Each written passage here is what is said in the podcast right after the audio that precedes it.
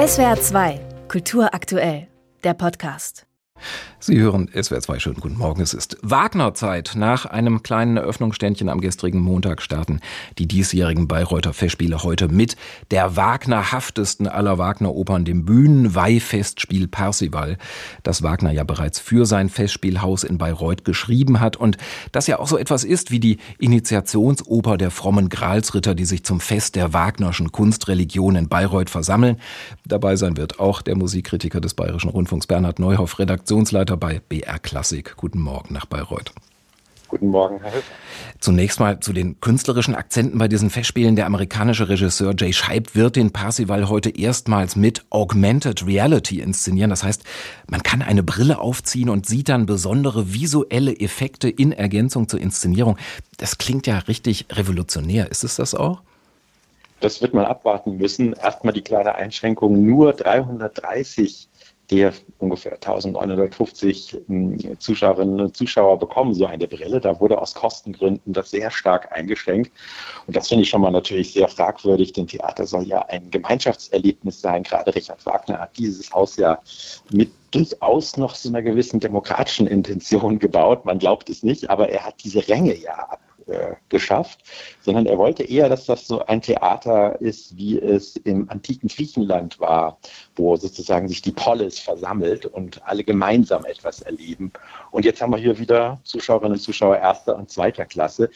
Ja, revolutionär ist es schon, ähm, denn sowas hat es in Bayreuth noch nicht gegeben. Natürlich gibt es solche Videobrillen, die einen in eine virtuelle Welt eintauchen lassen. Das kennt man aus den Computerspielen. Äh, unsere Kinder kennen das wahrscheinlich besser als wir. Aber in der Verbindung mit der Live-Realität des Theaters ist das noch relativ neu. Es hat in Deutschland da vor allen Dingen in Augsburg einige Experimente gegeben. Äh, aber ich bin da schon ziemlich gespannt drauf. Mhm. Sie haben schon angedeutet, Zuschauer erster und zweiter Klasse, das entspricht jetzt nicht unbedingt so den Intentionen von Wagner. Und Bayreuth kostet ja allmählich die Fans auch immer mehr Geld. Also dieser Nimbus, dass man Karten in Bayreuth eigentlich nicht bekommen kann, sie theoretisch aber eigentlich bezahlbar sind, der gilt ja so scheinbar nicht mehr. Bei einer guten Karte sind wir jetzt schnell bei 200, 300 Euro, im Spitzensegment bei 500 Euro, wohlgemerkt eine Karte. Und das nun in einem Festspielhaus, in dem 1900 Leute auf harten Stühlen dicht an dicht bei sommerlicher Hitze vor sich hinschwitzen. Ist das noch konkurrenzfähig?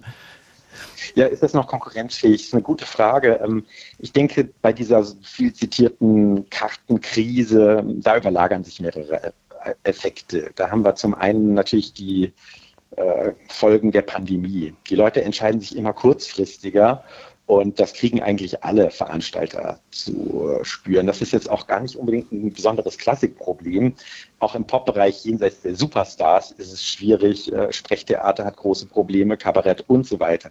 Vor allen Dingen die Kurzfristigkeit macht äh, Katharina Wagner zu schaffen, weil natürlich für Bayreuth, wenn man den Ring jetzt sich zum Beispiel anschauen möchte, muss man ja wirklich Urlaub nehmen. Da braucht man ja fast eine ganze Woche und dann muss man ein Hotel buchen und so weiter fort. Und da kamen dann hausgemachte Probleme dazu, dass bestimmte Kartensegmente den Freunden dieser Mäzenatenvereinigung angeboten werden. Und normalerweise, wenn die die nicht voll ausschöpfen, kommen die im Januar zurück. Aber jetzt kamen sie erst im Frühjahr zurück und dann war es einfach schon zu spät. Das sind also Marketingprobleme und dann gibt es natürlich auch künstlerisch massive Schwächen, denn es ist ja kein Zufall, dass gerade der Ring von Valentin Schwarz, der im letzten Jahr einhellig verrissen wurde, so völlig durchhängt, während andere sehr starke Produktionen wie zum Beispiel der Tannhäuser von Tobias Kratzer, das ist ja äh, komplett ausverkauft. Mhm. Also gut, dieses Festival wird bei einer sehr, sehr hohen Auslastung landen, aber tatsächlich ähm, noch in den 90er Jahren war es so, dass man jede Vorstellung fast zehnmal hätte verkaufen können und deswegen gab es Wartezeiten von bis zu sieben Jahren, wenn man nicht zu den Happy Few gehörte, die eben da irgendwie dran kamen. Und das hat sich äh, tatsächlich geändert. Aber man kann das nicht allein Katharina Wagner anlassen. Mhm. Aber nochmal ganz kurz auf diese künstlerische Seite der Festspiele. Äh, in den vergangenen Jahren gab es, das haben Sie schon gesagt, auch wirklich viele Absagen bedeutender Sängerinnen und Sänger, kurzfristige Umbesetzungen. Äh, das war ja auch in diesem Jahr bereits so. Es mussten schon einige wichtige Rollen umbesetzt werden. Weil Sie die Festspielleitung ansprechen, ist das jetzt alles nur Pech oder stecken da auch organisatorische Probleme dahinter? Da stecken sicher auch organisatorische Probleme dahinter. Also die Umbesetzung ist ganz normal, das äh, wissen wir, solange es Theater gibt, äh, gab es Umbesetzungen und wird es auch Umbesetzungen geben. Aber was da in Bayreuth abläuft, ist schon ein bisschen besonders. Früher war das manchmal auch mit Skandalen verbunden, dass es da irgendwie Konflikte gab. Ähm, ja, das äh, muss man nicht alles immer so heiß essen, wie es gekocht wird. Ähm, was die organisatorischen Probleme angeht, Katharina Wagner kommt aus einem Familien, ja, Clan, kann man sagen, und äh, hat sich jetzt nicht wie alle anderen Festspielleiter dieser Erde ähm, einfach durch einen normalen Karriereweg dafür qualifiziert. Diese Karriere hat sie auch gemacht, natürlich. Sie wurde von ihrem Vater Wolfgang Wagner darauf vorbereitet. Sie hat sich als Regisseurin bewiesen.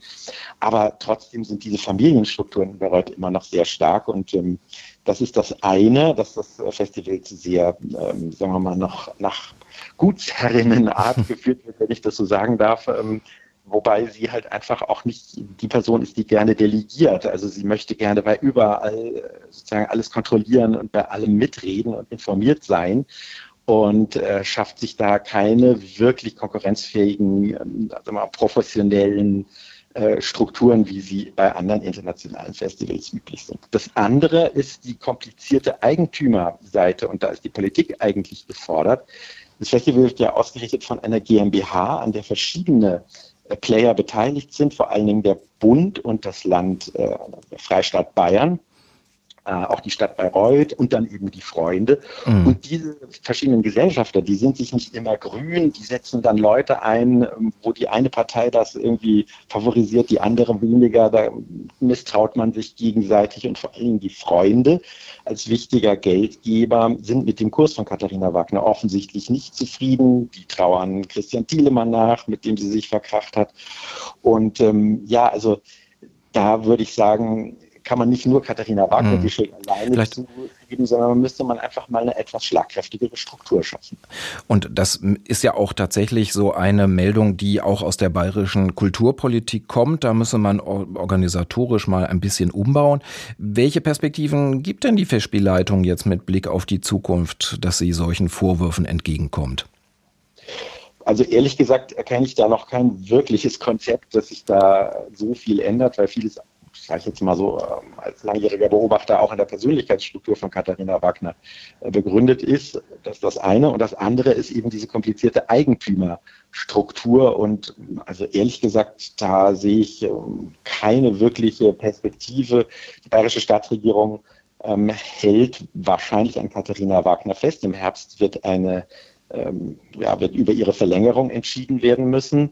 Und ähm, ich denke, das wird so weitergehen, weil man einfach diesen Nimbus, der mit der Familie verbunden ist, äh, jedenfalls in der bayerischen Politik offensichtlich erhalten möchte.